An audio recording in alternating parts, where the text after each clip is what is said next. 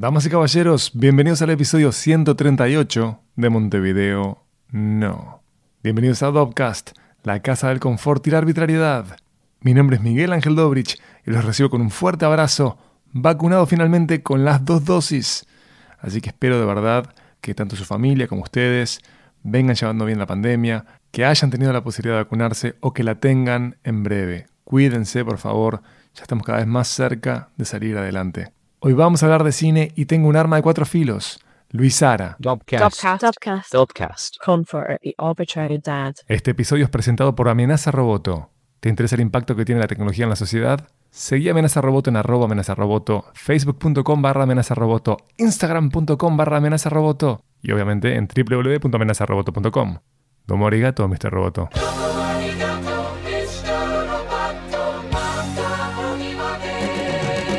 Están a segundos de una charla con un insider del mundo audiovisual, Luis Sara, un caballero a quien conozco hace muchísimos años, pongo sobre la mesa nuestra charla, que trabajé con Luis hace ya otra vida en una revista que dirigió que se llamaba Cinemag. Él verdaderamente es de los pocos caballeros que conozco de la industria del cine. Con esto no me refiero a los pocos hombres, sino a los pocos caballeros. Y créanme que ustedes lo conocen, porque sus obras, sus largos y sus series están en casi todas las plataformas que usan. Escuchanos desde donde prefieras. Apple Podcast, Spotify, TuneIn, Castbox, SoundCloud. Y si, por ejemplo, tenés ganas de escucharnos desde Feedly, si tenés esa patología, avanti, levantá nuestro RSS y dale de punta. Te acompañamos con confort y arbitrariedad. Estoy interesado verdaderamente en tener diálogo fluido con ustedes. Saben que me pueden escribir desde facebook.com barra Dopcast. Lo pueden hacer también desde el Instagram de Dopcast. Y por supuesto, tenemos la chance de pimponear desde Twitter en arroba Dopcast y en arroba mvdnopod. M B corta D no pod. Puse énfasis en esa de final, ¿eh? Che, y obviamente estoy siempre atento a los comentarios que dejan en nuestro canal de YouTube. Si aún no te suscribiste, te invito a que explores todo lo que hay por ahí. Good and plenty of what you need the most? Les juro que me hubiera quedado hablando con Luis Sara por días. Con él charlamos del cine, de la familia y la infancia, del rol que comenzó a ocupar en su vida hacia la adolescencia. Obviamente saltamos a la adultez. ¿Ha cambiado el trabajo de los distribuidores con la digitalización en Latinoamérica? ¿Cuáles son las diferencias de sus roles como distribuidor de Warner, productor y documentalista en Trailer Films? ¿Cuán importante es la humildad ante el no? ¿Cómo se le vende plataformas como Amazon Prime Video, Netflix o Disney Plus? Luis reflexiona sobre las subvenciones y el cine local o doméstico, sobre el crecer y dejar de ser un control freak. Y comparte consejos, ¿no? Cómo hace un operabrimista para llegar a las plataformas. Este, Luis es un gran profesional al que aprecio muchísimo y creo que lo mejor es que pare de adelantar cosas y así que con confort y arbitrariedad los dejo con Luis Sara.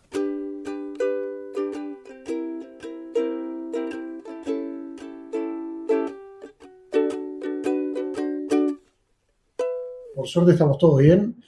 Fue, fue un tiempo complicado para todo el mundo, así que creo que dentro de todo es la- eh, estamos en la normalidad de, de todo el- de, de lo que está pasando a todos. En mi caso, mis hijas, que es lo que más me importa, están, están bien, tienen la, la suerte de poder estar estudiando en, sus, en su escuela y, y- y estar teniendo un seguimiento eh, diario, que eso ya en esta, en esta situación es mucho. Este, y, bueno, nada, en ese sentido me siento afortunado de poder estar medianamente tranquilo, aunque estoy muy angustiado por, por, por todo lo que se están perdiendo ellas, ¿no? Más que nada, pero todo bien, por suerte. Me alegra mucho saber que están bien. Ya que estábamos en la infancia, quiero ver si a vos te pasó lo mismo que a mí. Mi amor por el cine es indisociable de mi niñez y es indisociable en particular del vínculo que tuve con mi abuelo. Mi abuelo era una persona que tenía proyectores eh, de 8, de 16 milímetros, que tenía una biblioteca gigante, este, Betamax, VHS, y por supuesto también me pasaba que con mi padre y con mi madre y mis hermanos disfrutábamos al infinito de ir a las salas de cine, pero puedo ubicar el amor que siento, pero de manera extrema, por el audiovisual en general, eh, eh, en ese vínculo, en el vínculo que tuve con mi abuelo. Quiero saber si a vos te pasó lo mismo, si la infancia fue clave para la profesión que ejerces hoy. 100% y tengo, tengo un par de puntos en común contigo bastante curiosos. Primero de nada, eh, yo mi niñez me la, me la... Primero que nada vengo de una familia que está vinculada con el negocio del cine, entonces, y justamente mi abuelo es el que fundó la, la- la distribuidora de películas, representó durante muchos años a muchos sellos, este, y, eso hacía que yo de chiquito fuera eh, con él a la casa de un amigo que tenía un cine en su casa y que hacía los screenings de las películas en ese lugar. Entonces yo iba con los martes de noche, con 6, 7 años, lo acompañaba a, a ver películas. Este, a veces era un plan familiar, a veces era solo yo como nieto, o yo y mi hermana, o mi hermana y yo, pero, pero sí fue una etapa que primero me, recuerda a ese momento. El otro momento de mi niñez que me recuerda, o sea, eso es con- vinculado con mi abuelo. El segundo momento de mi niñez que me recuerdo es yendo al, al trocadero eh, en el centro con mis amigos del barrio a ver, no sé por qué cuando estabas hablando la- se me vino específicamente esa película, a ver Roger Rabbit, este, que creo que la fuimos a ver en esas vacaciones de julio todos los días. Este, entrábamos gratis al cine, entonces era, era más fácil colgar a todos los amigos en un plan de ese tipo. Muy divertidos en esa época, muy, muy divertido, la pasábamos realmente muy bien. Y, y ya en mi adolescencia, a los 14, 15 años, empecé a vincularme con el cine para hacer unos mangos para el verano. Entonces yo me pasaba las vacaciones de julio haciendo conexiones entre las, entre las salas. Las películas venían en rollos y cada película tenía 4, 5, 6 rollos. Y yo lo que tenía que hacer era, para optimizar costos, traían una copia sola, pero se usaba en dos cines. Entonces, mientras el rollo 1 y 2 estaban en, en el, en el trocadero, yo creo que me iba a California, que eran dos cuadras, iba corriendo con, la, con las latas, esperaba que terminara una, y así me pasaba toda una tarde, y me pagaban unos pesos por eso mi abuelo, y, y, y al final del día, bueno, en, en el verano disfrutaba esa, esa plata, este, pero como verás, a lo largo de mi niñez y mi adolescencia, mi vínculo con el cine fue, fue muy grande, sí. Es fascinante cómo tu vida es atravesada por el cine y por los cambios que han sido violentos en la industria del cine. Contame, tu abuelo, que me decías que trabajaba con bastantes sellos, ¿cuáles eran en particular esos sellos? Bueno, mi abuelo fue, mi abuelo tiene una historia, trabajó toda la vida en, la industria del cine, eh, él era gerente de una gran compañía que, estaba en distintas partes y también acá en Uruguay, y en un momento lo trasladaron a Colombia, eh, estoy haciendo el cuento muy corto, como gerente general de Columbia Pictures, actualmente Sony Pictures, eh, y él de, en el año 82 por ahí decidió volver a Uruguay porque mi abuela estaba con, enferma de cáncer, entonces vuelve a Uruguay y él abre en Uruguay la oficina de, eh, de Columbia junto con la de Warner Bros. Warner Bros. en ese momento distribuía Buenavista International, que es Disney, claro. y Fox estaba también vinculada. Bueno, en definitiva, los cuatro sellos los distribuía mi abuelo, que eran de los, creo que eran seis sellos que habían en, en, la Motion Picture Association of America. Y mi abuelo, bueno, distribuyó esos cuatro durante muchos años, hasta el año 95, que él se retira. Ahí la industria empezó a crecer, los sellos tenían que empezar a tomar cada uno su camino. Mi mamá eh, tomó la, la, las riendas con Fox y Warner. En el 2002, en el 2000 se separan Fox y Warner, mi madre sigue con Warner y, y, en 2013 ya falleció y bueno, ahí me quedé yo al frente de la compañía con mi hermano, éramos bastante jovencitos, pero tuvimos la suerte de que nos apoyara la compañía, de que nos, nos diera su voto de confianza y bueno, hasta el día de hoy estamos con eso. Es increíble, es de verdad increíble. Yo digo en todos los contextos que vos sos de las pocas personas que conozco del cine y conozco muchísimas de todos lados que puedo definir como un caballero que es el máximo elogio eh, que le puedo dar a otro ser humano, un caballero. A un ser humano masculino me refiero, ¿no? Es porque sería medio raro que dijera que es un caballero una dama. Este, y bueno, pude, eh, en mi rol como periodista cultural, conocer parte de tu trabajo en, eh, como distribuidor eh, en Dispel con Warner. Y después tuve la fortuna hace ya bastante tiempo, y lo pongo sobre la mesa, de formar parte de uno de tus tantos proyectos editoriales, que fue una revista de cine que se llamaba Cinemag, que recuerdo que eh, esa aventura se daba en las oficinas de ustedes, entonces tenía esa cuestión bastante especial para los nerds del cine, de poder ver como cierto esqueleto del cine, ver los pósters, ¿no? Ver qué pasaba, ¿no? Cómo funciona eso que es inaccesible. La parte, digamos, que, que, no es mágica, la parte de músculo, de trabajo, que se da eh, justamente para que una copia llegue a una sala. Entonces, vos tenés este vínculo que es como universal con las películas, este, de amor que se da vinculado a la familia, abuelo, madre, después trabajás con tu hermano allí. ¿Y cómo era hasta esos años que me hablabas recién vos, el trabajo de un distribuidor y cómo ha ido cambiando con el paso del tiempo? Porque vos charlabas hoy de el tener que moverse con copias que eran de celuloide. Eso obviamente cambió estamos trabajando en general con copias digitales. ¿Cómo, ¿Cómo, es el día a día del trabajo como distribuidor? A ver, primero que nada, gracias por, lo, de Caballero. Este, opino lo mismo de vos y te, he apreciado mucho trabajar contigo en su momento y era muy divertido en Cinemax. Cinemax fue un proyecto y, y me detengo un segundo ahí porque todo lo que tiene que ver conmigo en el cine, eh, de algún modo me atraviesa. Yo el, amor que le tengo al cine siempre lo traté como de, llevar desde todos los lugares que pudiera, este, hasta lo que hago hoy, que, hace ya 10 años dirijo mis propias películas y todo, y ahora hablaremos de eso, supongo, pero, pero sí, en un momento, eh, para mí lo de la revista era una, forma de dar una, hacer un aporte a la industria y también de, de intentar hacer un negocio en un país donde es muy difícil hacer negocios detrás en, el, mundo del cine, hay que ser claro en eso, Uruguay es un mercado muy pequeño, entonces este, esa época la disfruté muchísimo, este, gente muy talentosa, creo que hicimos una revista mucho mejor de lo que pudimos eh, eh, hacerla conocer, este, si bien se, hizo conocida, pero inclusive se distribuyó en, varios países de Latinoamérica en su momento, pero bueno, eh, el mundo justo iba cambiando y eso está relacionado con lo que me preguntabas de la industria del lado del distribuidor. Digamos que el negocio de la distribución en lo que es la división que se llama theatrical en, el mundo del cine, que tiene que ver con distribuir películas en, salas de cine, eh, en un punto sí exactamente igual, ¿sí? en, una, en lo que tiene que ver con la lógica del negocio, pero cambió mucho lo que tiene que ver en cómo se, se, distribuyen, que eso es un, un, tema más técnico, digamos, hoy no, no existe la copia 35 milímetros, pero la logística detrás de una copia digital por ahora sigue siendo básicamente la misma, todavía no se transmite una oficina en Los Ángeles al cine, todavía hay como una, viene un disco, se distribuye, se entrega, se importa y, listo. O sea que en ese aspecto no cambió tanto.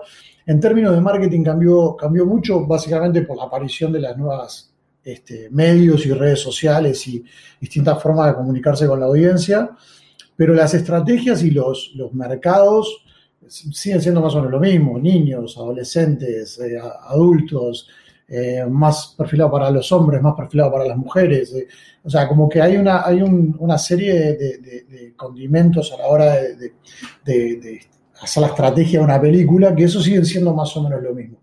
Lo que tal vez cambió un poco fue que las audiencias en los cines fueron cambiando eh, algo que alienta mucho contra todo pronóstico que siempre es eh, catastrófico. Apocalíptico. Apocalíptico, esa es la palabra, como que está, esto va a terminar. mi madre siempre me decía cuando salió la televisión color, después el, VHS, después el cable, después el DVD, siempre y el cine iba a acabar. Bueno, acá hay una realidad es que el cine tiene una tiene un elemento que se ha vuelto muy interesante y es que es, un, es más allá de que es la salida y el evento y que es incomparable con el entretenimiento en casa, eh, hay un público que es el más joven, que es el que más se renueva y el que sigue viniendo al cine este, en tiempos normales de forma voraz. O sea, ven las películas todas de, superhéroes, de dibujos, y son las películas más taquilleras en la industria. Eso dice que, em, contra lo que alguien podría pensar, que solo las viejas generaciones añoran el cine y por eso van, es mentira. En realidad, el cine lo, lo siguen disfrutando los jóvenes. Entonces, han cambiado muchas cosas hay otras que, se mantienen casi exactamente igual de hace 120 años. Este, y, el desafío está en, creo que para la industria, está en hacerle entender a la audiencia que la experiencia de ir al cine es una experiencia en sí misma, eh, que, tiene, que es como comparar escuchar un disco en tu casa o ir a un concierto, o sea, no tiene nada que ver, son dos cosas diferentes. y fin de la Se historia. entiende perfectamente. Entonces, voy a ser redundante. Vos decías que en el caso particular de Uruguay, con el cambio digital, las lógicas siguen siendo la misma en relación a la distribución. Ha ido cambiando, digamos, el control de la demanda, porque a pesar de que las experiencias son diferentes, ¿no? No es lo mismo consumir una película en el celular que consumirla eh, en una sala con gente, eh, porque ahí, este, perdónenme que use el lugar común, pero el tamaño importa.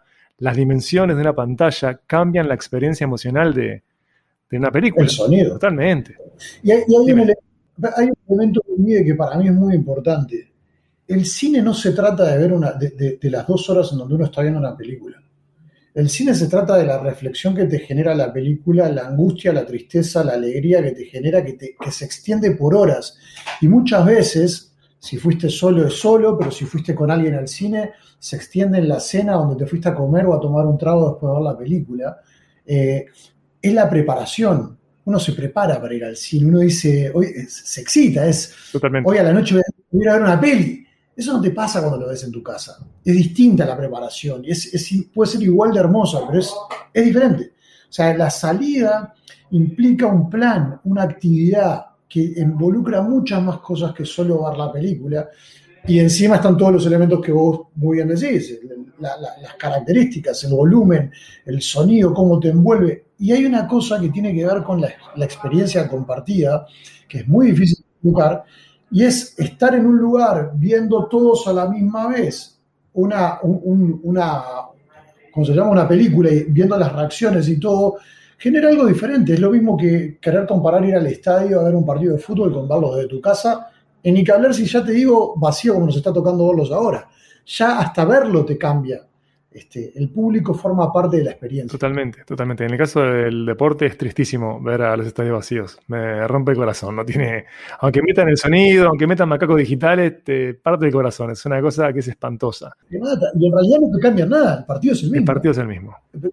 Pero tu experiencia es diferente, ¿cierto? Bueno, esto es un poco, tiene. Claro que sí.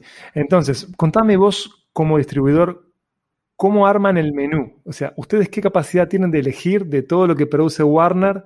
¿Qué se va a ver en el mercado en el que trabajas? La realidad es que, digamos que los países más grandes tal vez tengan un poquito más de, de- de capacidad de, de- de decisión o de, influir en, la estrategia de, la compañía, aunque siendo muy honesto, nosotros hemos tenido la suerte de participar eh, siempre en las decisiones.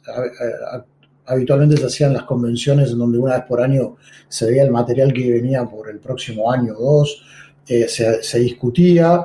Probablemente la opinión de, nuestro país no era la más eh, determinante, pero teníamos voz y voto siempre y siempre pudimos conversar y aprender mucho. Yo aprendí muchísimo de cine y yo siempre digo que el hecho de lanzar unas 20 películas por año durante 20 años son 400 películas que puse con mi equipo acá y, y en nombre de una compañía en el mercado. Eso son 400 campañas de marketing, 400 estrategias de prensa, 400 este, forecast, o sea, análisis de ventas que se van a hacer, eh, resultados.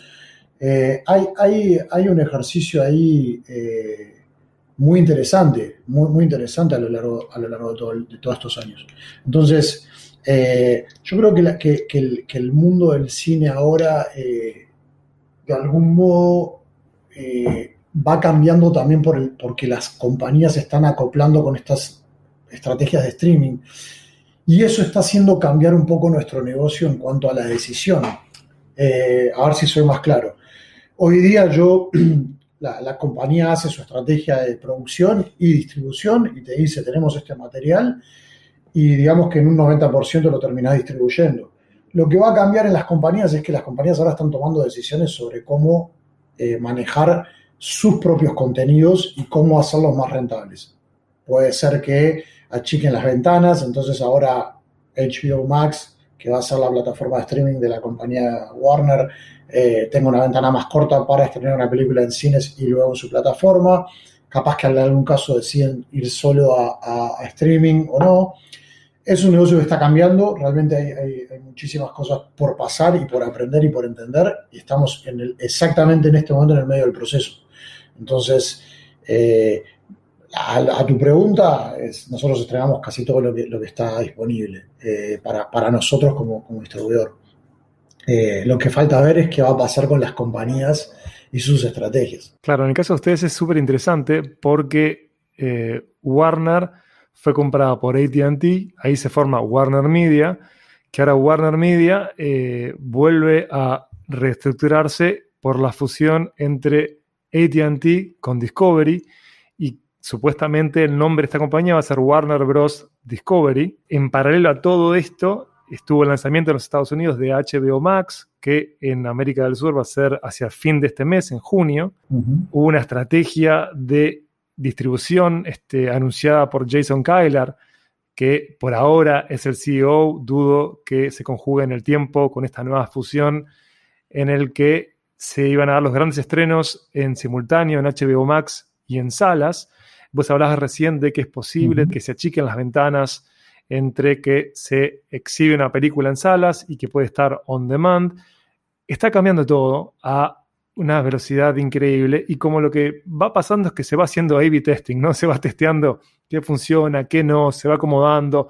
Las compañías van reaccionando según lo que van haciendo las, otras compañías que ellos consideran que son competencia y en paralelo la competencia no es solo entre majors, plataforma de distribución este, de video on demand, sino que es con todo lo que distrae al espectador, o sea, todo lo que distrae a la ciudadanía. Es un poco así y por eso yo, eh, por, respecto a lo que tú decías sobre, las, sobre lo, la compañía y sus transformaciones, yo me voy a limitar a, a escucharte nada más porque yo digamos que no, no podría... Yo solo narro, solo narro lo, lo, que he leído por parte de declaraciones oficiales, no, no editorializo. Está, no, no, y está, y está clarísimo y, y súper correcto eh, el análisis, solo que yo de mi lado no puedo eh, decir nada. De hecho, por ejemplo, esto que último de la, de la próxima fusión, si bien es algo que ya es público y todo, no tengo ni idea cuándo técnicamente se va a dar o no se va a dar. Nosotros eh, nos respondemos a la compañía y tenemos que ir, bueno, respondiendo a lo que día a día pasa. Eh, pero sí hay, hay, hay muchos cambios eh, y, tienen que ver con eso que vos decías. O sea, la industria ha cambiado, ha cambiado mucho porque el, negocio del streaming es un negocio gigante. Este, es un negocio donde vos si tenés 100 millones de, suscriptores a 10 dólares, por decir un número, ¿no? Este, estás hablando de mil millones de dólares de facturación por mes, son 12 mil millones de dólares de facturación por año, es una fortuna eh, enorme de dinero. Eh, no me corresponde a mí decirlo, pero tú lo podés encontrar fácilmente los números de la industria del, del theatrical y compararlos con esos números y vas a darte cuenta que es una industria gigante. Lo que tienen los sellos tradicionales es que tiene una librería que, única. Este, hay, algunos competidores muy grandes como Amazon o Netflix que han creado su propia librería en estos años y están súper bien posicionados en el mercado con una audiencia gigante. Entonces es un negocio que claramente va a ir, va a ir evolucionando, va a ir cambiando, va a ir este, creciendo. Eh, y, y, si me preguntas a mí, yo creo que, todos van a ir aprendiendo sobre eso, porque el que va a mandar es el cliente. Este, la audiencia es la que va a ir marcando hacia dónde tiene que ir la industria, por lo tanto, no es tan predecible como parecería. Claro, pero qué momento excitante. ¿eh? Yo pensaba, y de otra con un amigo, este, qué pena eh, ser tan viejos, ¿no? Tener 41 años. qué pena.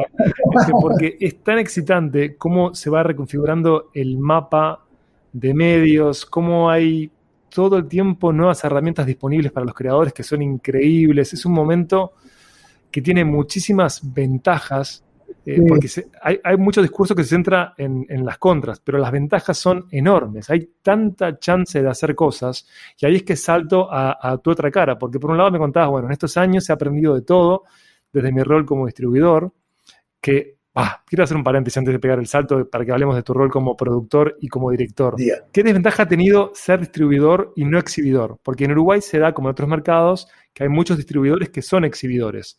Ese no es el caso de ustedes no, con el catálogo de War. No, no, ahí yo creo que la, la, la, sin querer decir nada sobre otros, hablo por, por nosotros, creo que lo más sano en, en el negocio este es la independencia cuando un distribuidor tiene la, independencia de, de, del negocio, puede enfocarse en solo una, en, el área que le compete, que en este caso es la distribución.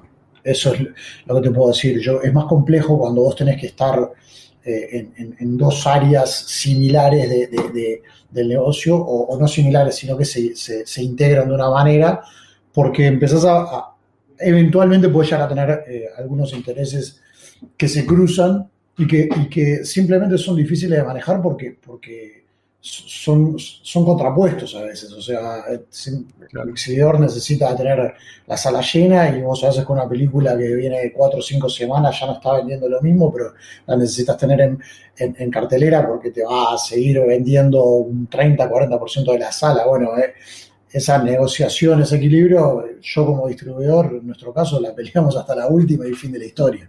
No, no- hay otra, otro análisis más que defender nuestra película. Eso para nosotros ha sido, creo que importante. De hecho, nuestra distribuidora la más antigua que hay en Uruguay. Este, tiene, cumple 40 años el año que viene. Eh, nosotros somos tercera generación distribuyendo a, a la compañía. Este, creo que en Latinoamérica somos la, también la más antigua que hay. Este, y, y en el vínculo con Warner, creo que también. O sea, realmente tenemos una, una historia muy, muy, muy larga. Voy a la compañía y tengo muchos amigos, mucha gente querida que nos conocen, reconocen a la familia. O sea, que eso es, un, es, una, es, un- es lindo, por lo menos. Imagino que sí. Che, ¿y qué te llevó a dar el salto? ¿Cuál fue la chispa? Este, ¿Qué te llevó a decir, bueno, tengo que estar detrás de cámara, yo tengo cosas para narrar? A ver, eh, yo cuando, cuando, cuando nosotros nos quedamos con la compañía, yo no tenía ni idea, era muy chico, este, estaba terminando mi carrera de administración de empresas y sinceramente no, no sabía qué iba a pasar con mi vida, no tenía ni idea. eh, o sea, era- era- fueron tiempos muy complicados a nivel personal y familiar.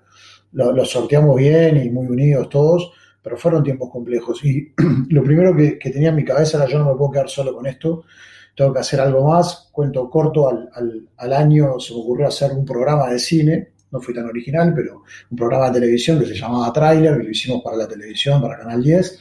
Este, ahí empezamos, eh, me asocié con, unos amigos que tenían una productora de publicidad, la, productora de publicidad empezó a crecer, nos dedicamos durante unos años a hacer programas de televisión y comerciales y, el negocio fue creciendo, creciendo, hasta que un día a mí se me ocurrió, yo tenía la, siempre había sido productor ejecutivo en el audiovisual y, había algo que a mí me inquietaba, era que yo quería contar algunas historias, tenía como algunas inquietudes y una de esas era eh, mis ganas de, contar lo que vive eh, una familia en, una situación como la que me pasó, me tocó vivir a mí cuando mi madre murió. Eh, ah, básicamente mi madre estuvo esperando un corazón durante este, muchos meses y yo sentía que, era algo que, que quería contar, quería mostrarle a la gente, pero no quería contarle mi experiencia, no quería hacer un documental sobre mi madre, sobre mí o sobre mis hermanos. Quería contar lo que, lo que es estar en ese lugar. Y, me pare- se- tenía la idea de hacer un documental y bueno, llegó el momento en el que dije, lo voy a hacer. Este, me, rodeé de gente talentosa, pero yo quería dirigirlo, quería sabía hacia dónde quería llevar la historia y, el proyecto. Y fue lo que hice. Eh, me metí en eso, lo armé, lo hice, eh, lo disfruté muchísimo. Eh, y la realidad fue que cuando se estrenó, nosotros hicimos una campaña de concientización muy fuerte sobre el tema de la donación de órganos. Eh, en Uruguay se aprobó una ley eh, en donde todos los uruguayos somos donantes, a no ser que manifestemos lo contrario.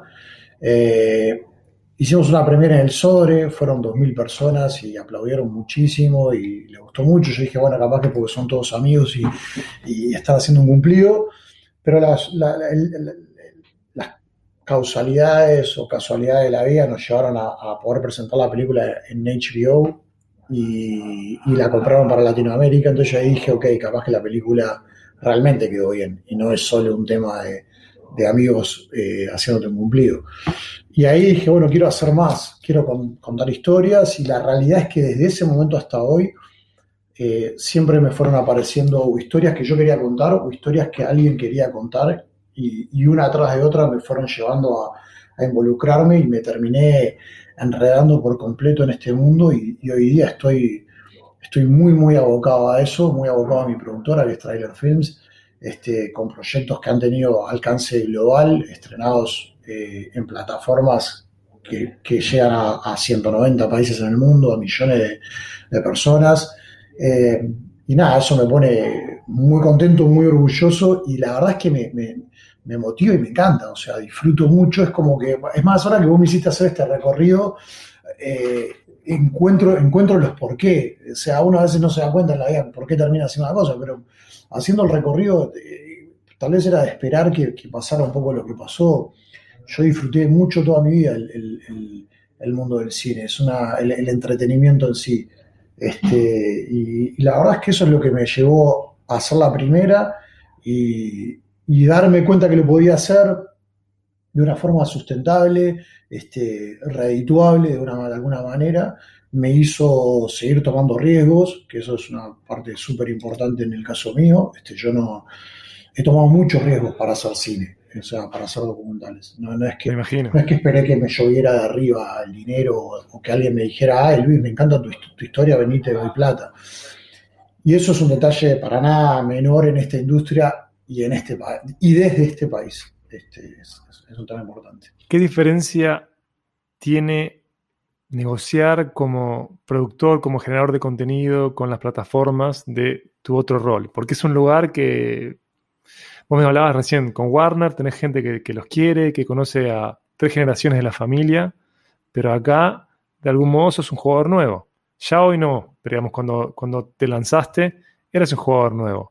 No, vos has vendido contenidos para Netflix, Sí, eh, para, para Prime, HBO, decías recién. sí, sí, yo creo que, que, que, a ver, pr- primero que nada hay que entender que es una industria que, que cambia mucho, como hablábamos, cambia, cambia la gente, cambian los jugadores, cambia todo. Es distinto cuando vos tenés tu propia empresa y sos un distribuidor, pero en la- las compañías yo he visto pasar muchísima gente.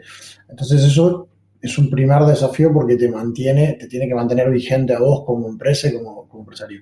Eso con respecto a esa parte. Con respecto a la parte de productor, es como en cualquier emprendimiento que tomes en la vida. O sea, va a depender de, de- qué tan bueno sea lo que estás haciendo, qué tan bueno seas vos haciendo lo que estás haciendo, eh, y tu capacidad de, de- de- de- de venderte y de comercializarte. Eso es una, es una realidad. Eh, y, y para eso también hay que tomar riesgos y también hay que tomar decisiones complejas. Yo la semana pasada estaba en Los Ángeles.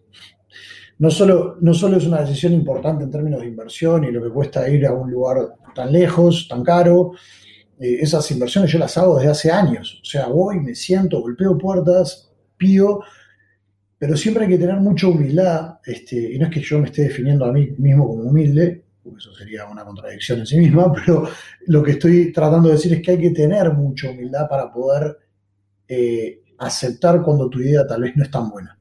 Yo siento a veces que los productores y escritores, directores, se enamoran mucho de sus proyectos y no aceptan un no, entonces se casan mucho con un proyecto y pasan años y años y años tratando de...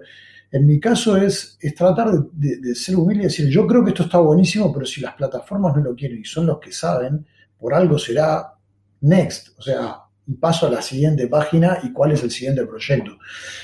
Entonces, eh, tiene mucho, mucho que ver con, ser eso del nuevo jugador, tuvo mucho que ver con, cómo se fueron dando las cosas. Claramente, si tu primer documental tiene un reconocimiento y, fue medianamente reconocido por la industria, abre una puerta y la otra puerta abre otra, pero estás permanentemente rindiendo examen y muchos están esperando que, que tropieces y que, ah, mira, esta no le salió tan bien. Yo creo que después de la quinta o sexta película que hice ya este, esa energía la dejé de sentir, pero en un momento también me, me daba esa sensación, como que, ah, pero este loco porque es distribuidor, ah, este loco, cuando sos un outsider mismo en tu propia industria, eh, curiosamente, no estoy desde que nací, Sí, es que Pero- yo siempre mm, te pensé así, a pesar de que comprendía que vos perteneces a, tenés como ADN de esto, porque estamos hablando de tres generaciones, en el mercado del cine uruguayo, tu productora siempre jugó como en paralelo a lo que pasaba y quizás justamente porque vos tuviste em, una visión mucho más eh, cosmopolita y también orientada hacia el entretenimiento. exacto, Entonces, este, el, que, que eso es indisociable de tu historia este, como espectador y de tu trabajo. exacto. Eh, entonces, el, el estar orientado hacia ir a la máxima cantidad de ojos posibles te ha hecho ir por otros rumbos y viendo alguna de tus series, no sé, en, Netflix es muy fácil. Si ustedes ponen Luis Sara, van a encontrar diferentes proyectos largos y series de corte documental. Pensaba cuánto habrá impactado en la vida de Luis, por ejemplo, eh, Nat Geo. Ver en algún momento de tu vida National Geographic. No tenga duda, yo, yo eh, y comparto 100% el análisis que haces vos. Yo tuve siempre la, idea de que, de que, de que la industria, eh, para que subsista, tiene que tener audiencia y para que la audiencia exista, tiene que recibir lo que espera. Y lo que espera la gran mayoría de las personas cuando se enfrentan a una película, a una serie documental o de ficción es entretenerse. También a veces es informarse, a veces es eh, recibir cultura general o lo que sea, pero en términos generales es entretenerse, pasar un buen momento. Entonces, eso, eso en, mi, trabajo está, es, un norte, o sea, yo lo tengo clarísimo que si yo no me entretengo, una película mía está diciendo algo súper interesante, pero lo está diciendo de una manera muy aburrida, yo me voy a pelear con el montajista y, conmigo mismo hasta que logre que eso sea agradable y entretenido. Este, yo creo que eso sin dudas eh, es, es un, es un poco lo que yo he intentado. Y lo otro que me pasó fue que yo, eh, por estar como distribuidor tanto tiempo, entendí que muchas veces las películas en Uruguay estaban muy condicionadas por recibir el financiamiento y que la plata y que esto y que lo otro. Y yo después veía que se estrenaban en cines y vendían muy poquitas entradas. Y yo decía, pero ¿cómo una película cuesta 600 mil dólares hacer y hace 20 mil dólares en taquilla? Acá hay algo que no, no se condice, no funciona. O sea, esto no funciona. Solo funciona porque está subvencionado, que está perfecto. El cine eh, doméstico o, o de los países independientes funciona en el mundo en gran parte gracias al, al- a, al- a la subvención y a los... No solo el cine, A la no solo el cine, tenés una cantidad de manifestaciones artísticas, claro. Bueno, la cultura pasa muchísimo.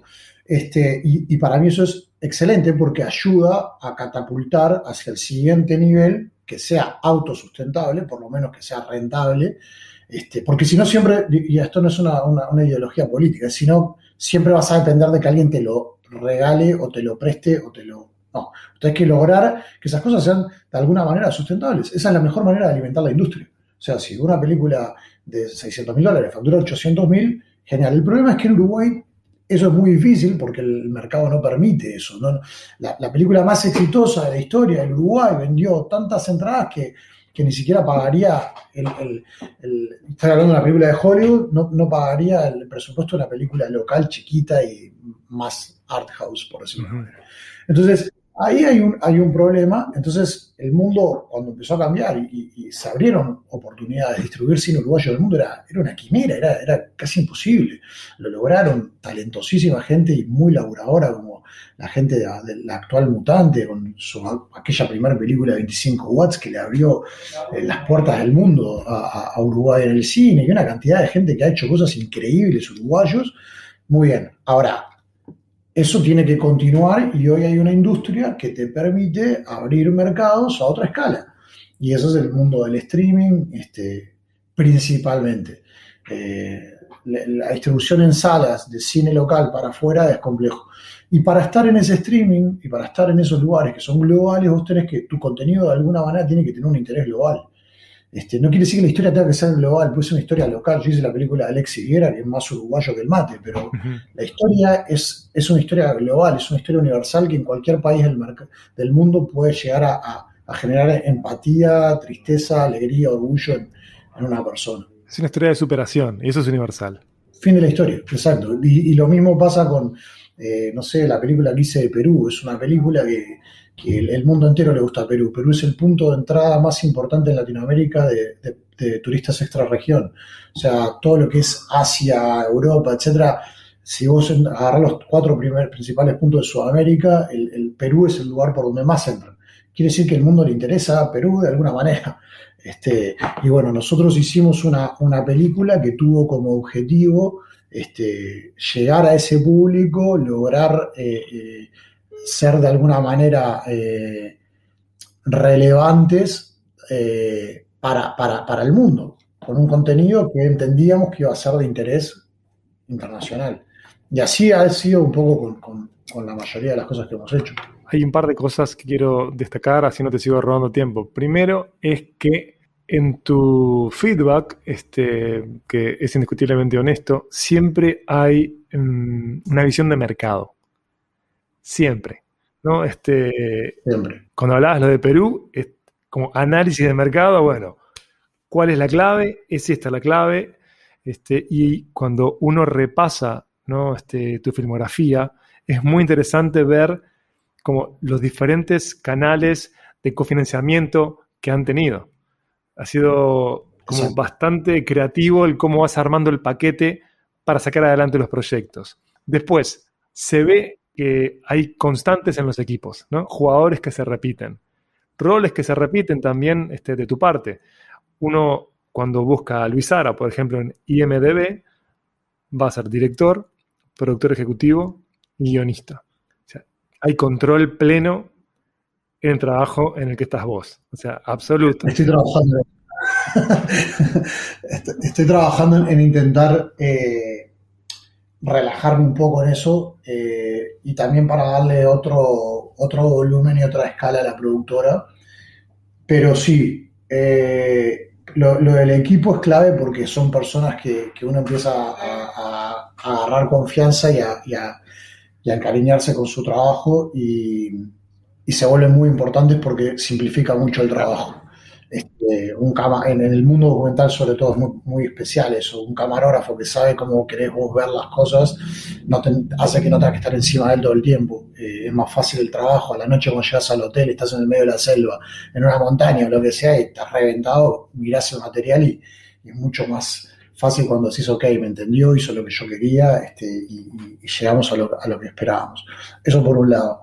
Este, por el lado de, de- lo otro, tiene que ver también con, a ver si lo logro explicar esto, porque realmente para mí es importante. El, escribir, dirigir y producir, implica que eh, en el mundo uno siempre tiene que perseguir, está como persiguiendo la validación de los demás.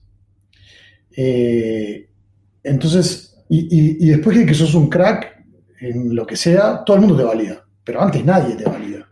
Y ese, proceso es muy doloroso y muy eh, eh, complejo. Entonces es una manera de decir, mira, ¿sabes qué? Yo sé cómo lo quiero hacer, si me equivoco me hago cargo, yo sé cómo tiene que ser esto, listo. Obviamente que te equivocás y, y mejorás y aprendés muchísimo, pero es una forma de tener un poco el control de todas las variables que pueden hacer o no que este proyecto salga y eso va vinculado con lo otro que decías. Mi visión de mercado y mi visión de, de cómo hacer esto viable. Voy al principio y yo siempre que tengo la oportunidad de una charla a alguien que eh, está en el mundo del, cine, a estudiantes, lo que sea, o, empresarios, o, lo que me haya tocado hacer, le, les digo lo mismo. Uno, eh, si está haciendo una película, es por lo que dije hoy. Hay alguien, pretende que alguien la vea. Aquello de- del artista que, que hace su obra para guardarla en un placar es mentira. Yo he visto muchos directores decir, no me importa cuántas entradas venden y el viernes están en la puerta del cine contando cuántas entradas vendieron. Entonces, si vendí pocas no me importaba y si vendí muchas soy un crack. Ni una ni otra, ni una ni otra, pero a todos nos interesa que nuestra obra se vea. Al que pinta, al que canta, al que escribe poemas o al que hace una película. Entonces, la, la pregunta que uno tiene que hacerse con mucha humildad es, ¿esto va a interesar? ¿Esto va a gustar? Es mentira que uno no lo hace pensando en cómo le va a gustar a la gente. Eso, es- eso para mí es uno de los grandes mitos del cine que yo discuto y me peleo y tengo muchas discusiones sobre esto, porque no creo en eso. Yo creo que la gente, el director puede hacer lo que quiere y puede contar lo que quiere, pero siempre va a estar pensando en hacerlo de la manera más atractiva, más linda y mejor digerible para, para, la, para la audiencia. Entonces, si vos conseguís una audiencia, quiere decir que hay, hay alguien que va a pagar por tu contenido. Y acá va la clave para mí en cómo pensar los proyectos. Si alguien quiere verlo, o bien pagará la entrada, o bien lo verá en un servicio de streaming al cual está suscrito, o en un canal de cable, o ninguna de todas ellas, y lo querrá ver gratis porque no está dispuesto a pagar, pero si son muchos los que la quieren ver, inclusive no estando dispuestos a pagar, habrá un sponsor, un gobierno o alguna organización que esté interesada en que toda esta audiencia vea ese contenido y por lo tanto estará dispuesta a darte a vos la plata para que vos seas capaz de hacer ese contenido para que el mensaje le llegue a toda esta gente. Entonces, si uno entiende todas esas variables, no estoy diciendo que sea una receta ni que yo la tenga clarísima, digo que a mí me ha funcionado y te puedo poner ejemplos de cada película que hice, cómo la fui armando y organizando. Ujú. Puedo asegurar que ese es un camino para poder lograr financiar tus películas. Lo que pasa es que si arrancas del principio y tu película es un proyecto que no es interesante o que es mucho más interesante otras 7 mil millones de cosas, es muy difícil, ya sea o que paguen por tu entrada o que paguen por el streaming o porque paguen un tercero para que vos hagas eso. Este, eso es un poco mi, mi- mi visión. Par de preguntas. ¿Cómo llega un sudamericano a las plataformas? Vos tenés ese proyecto, tenés esta idea que me hablabas recién, tenés, digamos, como una especie de MVP, ¿no? Este, tenés un producto mínimo viable, eh, tenés una audiencia interesada. ¿Cómo haces que esa idea llegue a Prime, llegue a Netflix, llegue a HBO? Bueno, es muy diferente si es tu primer, tu, tu- tu primer llegada a esos lugares o si es la, la segunda.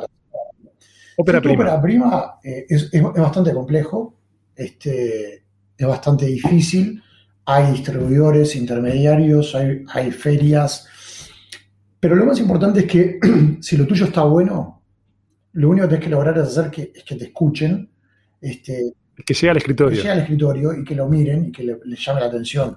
Este, lo bueno de estas plataformas es que Latinoamérica es un mercado muy importante para ellas, entonces están presentes de una manera u otra con gente que está mirando Latinoamérica. Esto no es, este es el nuevo Hollywood. Antes vos para hacer una película en Hollywood, como Fede Álvarez, tenías que romperla por algo que te hizo conocido, abrirte esa puerta y poder mostrar todo tu talento y hacerlo de forma exitosa como por ejemplo lo hizo él. Hoy día el, nuevo Hollywood de, alguna manera es el acceso a, a plataformas que te permiten una, que te permitan tener una- un alcance global, este, pero desde una región. Entonces, eh, yo creo que eso abre, abre muchas puertas y, es, y ayuda en el sentido de que hay gente mirando a, a- a la región. Pero tu contenido tiene que siempre ser interesante. Si es un bodrio o mal hecho o lo que sea y a la gente no le gusta, nadie va a estar dispuesto ni interesado en pagar por eso ni ponerlo en su pantalla para que otro lo mire. Podemos repasar a qué canales, digo canales en sentido amplio, le has vendido contenido y qué diferencia cada uno de ellos. Recién hablábamos de HBO, hablábamos de Prime, hablábamos de Netflix, pero le vendieron a más canales aún. ¿Qué diferencias hay entre ellos? Hicimos, la verdad que hemos tenido la suerte de, distribuir en, HBO, en un momento HBO de hecho compró para cable en su momento, este, fue para, para cable. Eh, tuvimos la suerte de tener muchos proyectos en Netflix, actualmente tenemos eh, tres películas, cuatro tenemos tres películas, no, tenemos cuatro películas, o sea, Perú Tesoro Escondido, Alexi Viera, Por Siempre Chape, Guatemala Corazón del Mundo Maya y las dos temporadas de Andes Mágicos. O sea que son 10 episodios más cuatro películas, tenemos 14 contenidos eh, de unitarios, como bien dicen en Netflix. Eh, tuve la suerte, ahora estrenamos en un mes una película en Nat Geo, en, en Disney Plus este, Latinoamérica. Eh, le hemos vendido a ESPN, la película de Teros, Sueño Mundial, se estrenó en ESPN para toda Latinoamérica. Eh, hemos hecho proyectos con Europa, hemos distribuido en canales locales, en canales de cable, en, distintas plataformas. Nos han venido a comprar canales locales de otros países. La película de Perú, después de que su ventana de, televisión abierta se abrió, la pude distribuir en, un canal abierto de Perú. Eh, hemos distribuido para señales americanas de habla hispana. Eh, la verdad es que así de memoria te, diré que básicamente hemos distribuido en casi todas. También el negocio, como te decía, hoy está cambiando mucho, entonces estamos este, haciendo ejercicio permanentemente de, trabajo y de, y de pitch y de presentar cosas y ideas. Ayer tuve una reunión, la semana pasada estuve en Los Ángeles y tuve cinco reuniones con casi todos los jugadores importantes. Este, y, así tratás de mantenerte siempre activo para, para que cualquier plataforma también este, pueda conocer de tu trabajo, pueda conocer de tus proyectos y, y tengas más posibilidad de, de- de ventana de distribución para tus contenidos. Vos como distribuidor tenés toda la data, ¿no? Primero está como las predicciones de cómo funciona la película, después finalmente sabés cómo funciona la película. Pero en cambio cuando vos sos productor y le vendés a las plataformas, tenés el problema de la opacidad de cómo funciona tu obra. En general, si uno tiene cercanía, lo que puede recibir es feedback. Che, Luis, está funcionando muy bien, pero vos desconoces las cualidades de la audiencia que consume tu contenido, desconoces cuántos plays tuvo, después cómo mide cada plataforma es diferente, ¿no? cómo mide el, el tráfico en hogares. ¿Cómo llevas eso? Sí. Que, que- que ciertamente tiene una oscuridad, opacidad. Sí, es bastante complejo porque, y está bueno el planteo, porque en realidad vos vas a un cine y ves a la gente cómo reacciona y hay, hay muchos elementos. Yo creo que ninguno es una validación por completo. A mí la validación que más me- siempre me, me- me interesa es la de la gente. Eh, hoy las redes sociales te ayudan a entender un poco eso. Entonces te lo dividiría como en tres, en, en tres universos o, o en cuatro. Tu círculo cercano, digamos que es el menos objetivo de todos, pero siempre es importante. Claro. Sentir que la gente te quiere, te valora tu trabajo, es muy importante. El siguiente es el, el- cliente, a quién le vendiste tu contenido.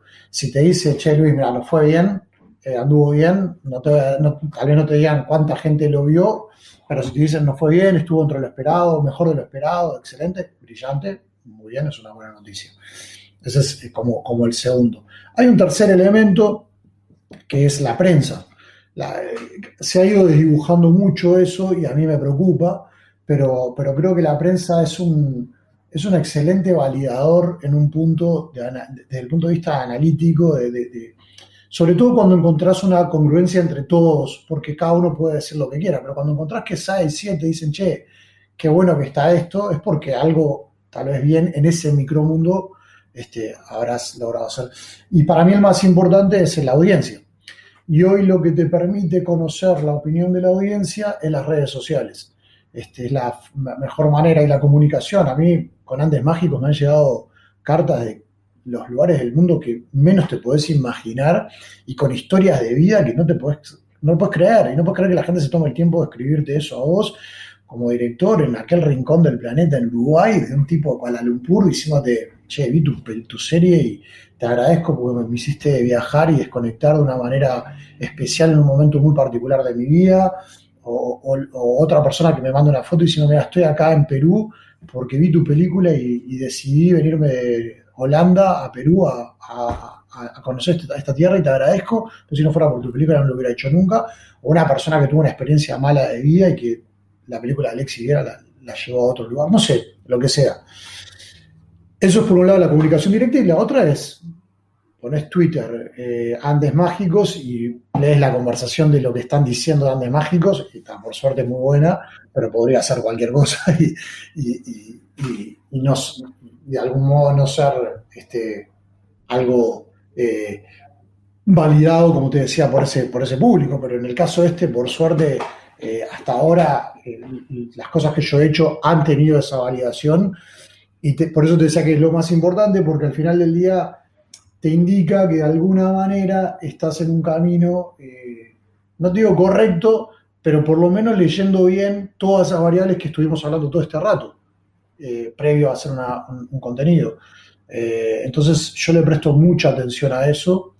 Y después hay, si querés, un quinto elemento que es cuando vos querés generar un impacto y bueno, a ver si lo lograste o no. Este, me pasó con la donación de órganos, me pasó cuando hice la película de Gonchi, que era un personaje que, que era muy querido en Uruguay, pero, pero tal vez no era, su historia no había sido nunca contada de esa manera y, y hoy me encuentro con una película que generaciones la, conocieron a un personaje que no conocían. Este, como que siento que de alguna manera lo logramos poner en un lugar de- como que si hubieras hecho una estatua, o sea, ahí está esto para siempre, el que lo quiera ver está disponible. Entonces, esos son como un poco la- la- las cosas que- que le presto atención en este momento en el que vos no podés como controlar o medir. ¿Y cómo diferenciarías a HBO de Netflix de, de Prime? Vos que ya le has vendido a ellos. ¿Qué, qué diferencias esas compañías a la hora de acceder, comprar contenido? Yo creo que hoy son, son todas tienen un objetivo común que, que, que es llegar a la audiencia y- y entregar entretenimiento. Tal vez las estrategias de las compañías más del corazón del entretenimiento per se es un poco diferente a una que mencionaste vos, que es Prime.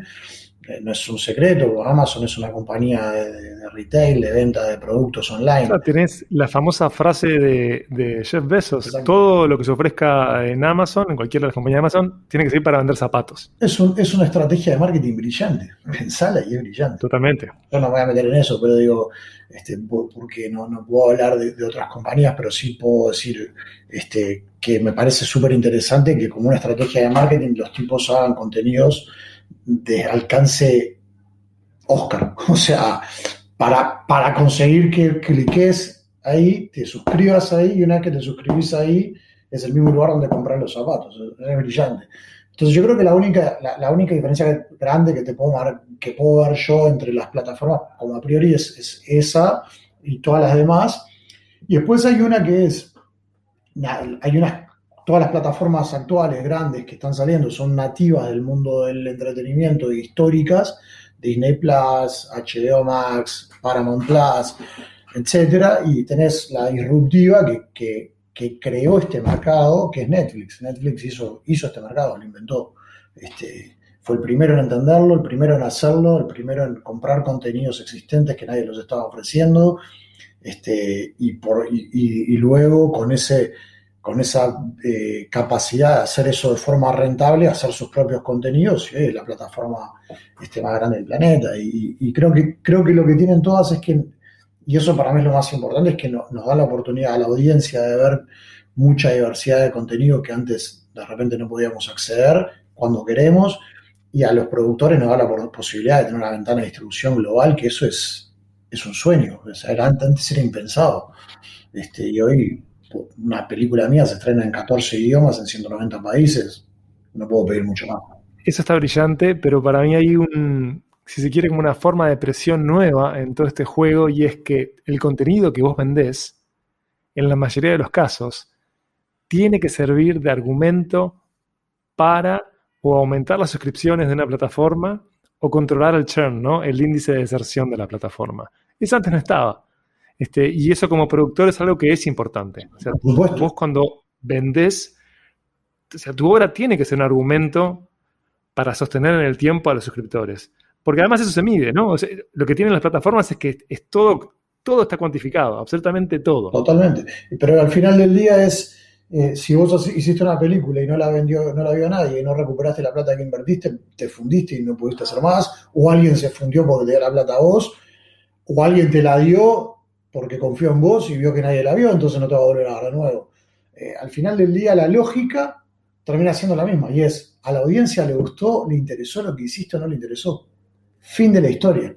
Si lo que vos haces es interesante para un público determinado de gente, entonces tu contenido cumplió ese cometido. Si no lo es, no quiere decir nada, no quiere decir que tu contenido sea malo, puede ser brillante, pero en el- las reglas del mercado, que parece ser una mala palabra todavía en Latinoamérica por cosas que pasaron hace 60, 70 años y la gente no entiende que es lo que rige nuestras vidas hoy día eh, en, términos de economía, es el mercado. El mercado es el que decide. Vos sos mercado, vos estás jugando un rol, vos estás diciéndole a la, al productor si lo que hizo está bien o no, porque vos le estás dando tu validación. No, hay nada más fácil de entender en realidad que eso. Así que sí, yo creo que la- al final del día es una presión, pero es la más justa de todas las presiones. A mí me desespera. Yo cuando estoy por estrenar una película, antes Mágico, la última serie, creo que la vi la- las últimas dos semanas, que yo ya la había entregado hacía dos meses, la veía una y otra vez y decía, puta madre, esto no me copa tanto como quedó, este, ya no lo puedo cambiar. Este, bueno, ojalá pase. y, la gente que me quiere me decía, estás enfermo, estás totalmente chiflado, nadie va a ver ese cosito que está ahí. Y es tal cual, nadie lo va a ver, pero vos te cuestionás y te cuestionás si el orden está bien, si no está bien, si podría ser cambiado esto, lo otro. Y eso es parte del, de- de- de- de- del negocio, pero eso nos pasa a todos cuando entregas un examen en la facultad, te pasa. O sea, eh, al final del día es como estar dando exámenes todo el tiempo. Luis, muchísimas gracias por esta charla. Siempre un gustazo dialogar con vos este, y siempre saco nota, así que gracias de verdad. Gracias a vos, Miguel, de verdad es un placer y posta que estoy a las órdenes para lo que quieras y la gente que sé que es un público muy auténtico y muy especial que te escucha. Si necesita algo o quiere contactar o preguntar, que lo hagan porque no hay que quedarse con las dudas, hay que sacárselas y ir y golpear puertas. Así que estoy a la suerte. Gracias, de verdad. Gracias. Abrazo grande, Miguel. Dubcast. Dubcast. Dubcast. Dubcast. Comfort i Orbitradad. Espero que hayan disfrutado tanto como yo de la charla con Luis. En unos días vamos a viajar a Brasil y voy a tener una invitada que es fantástica, de verdad. Solo tiro eso como pista. Mi nombre es Miguel Ángel Dobrich. Saben que pueden recorrer el catálogo completo de Montevideo No en dobcast.ui. Si les gusta este podcast, los invito a que saturen de estrellas al podcast en Apple Podcast. Y por favor, cuídense. Si pueden, ni lo duden, vacúnense. Hasta la próxima.